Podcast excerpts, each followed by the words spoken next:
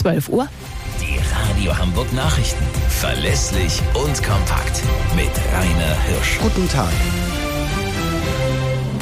Morgen gehen die Verdi-Streiks weiter. Deutsche Finanzaufsicht schließt US-Bank. Später auch Sonne bis zu 15 Grad heute. Während die Gewerkschaft Verdi heute die Flughäfen Hamburg, Bremen, Hannover und Berlin bestreiken lässt, holt sie schon zum nächsten Schlag im Kampf um höhere Gehälter aus. Morgen und übermorgen sollen hier in Hamburg Teile der Asklepios-Kliniken, des UKE und der Schönklinik bestreikt werden. Und die heutigen Airport-Stilllegungen könnten dabei erst der Auftakt zu einer ganzen Reihe von Streiks im Personenverkehr sein. Auch die Eisenbahner denken nämlich über Warnstreiks nach. Diana Kramer. Die Eisenbahn- und Verkehrsgewerkschaft EVG verhandelt derzeit mit der Deutschen Bahn und 50 weiteren Bahnunternehmen über neue Tarifverträge. Bis Ende März soll hier Bilanz gezogen werden. Damit drohen auch hier Warnstreiks möglicherweise noch in diesem Monat. Die Warnstreiks heute betreffen allein Zehntausende Passagiere. Allein am Hauptstadtflughafen BER wurden 200 Abflüge gestrichen. Nach der vorübergehenden Schließung der Silicon Valley Bank in den USA hat die deutsche Finanzaufsicht auch deren deutsche Zweigstelle Stelle dicht gemacht. Das Unternehmen darf keine Zahlung mehr rausgeben.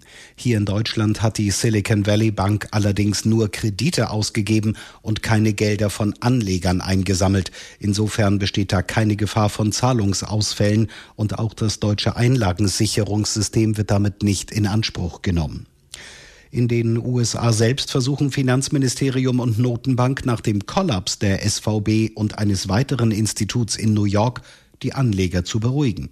Korrespondent Sören Gies. Im Klartext heißt das, alle, die bei den betroffenen Banken Geld angelegt haben, sollen darauf heute in vollem Umfang zugreifen können. Also auch wenn es über eine Viertelmillion Dollar ist, das ist eigentlich die Obergrenze für die Absicherung durch den staatlichen Versicherer FDIC.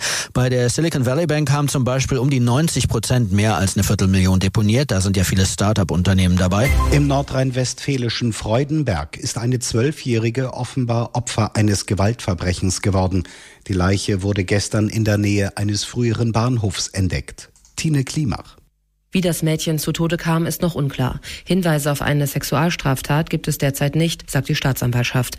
Noch heute soll eine Obduktion der Leiche stattfinden.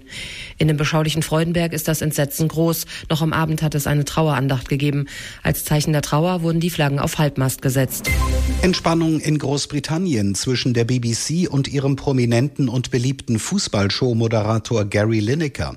Wie die Rundfunkanstalt mitteilt, wird der frühere englische Nationalspieler auf den Bildschirm zurückkehren.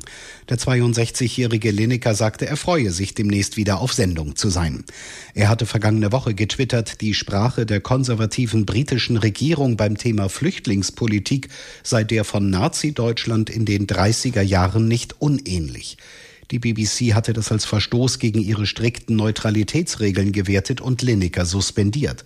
Daraufhin legten andere Top-Moderatoren auch die Arbeit nieder und die BBC war mit Vorwürfen konfrontiert, sie knicke vor der Regierung ein. Das waren die Nachrichten aus Hamburg, Deutschland und der Welt.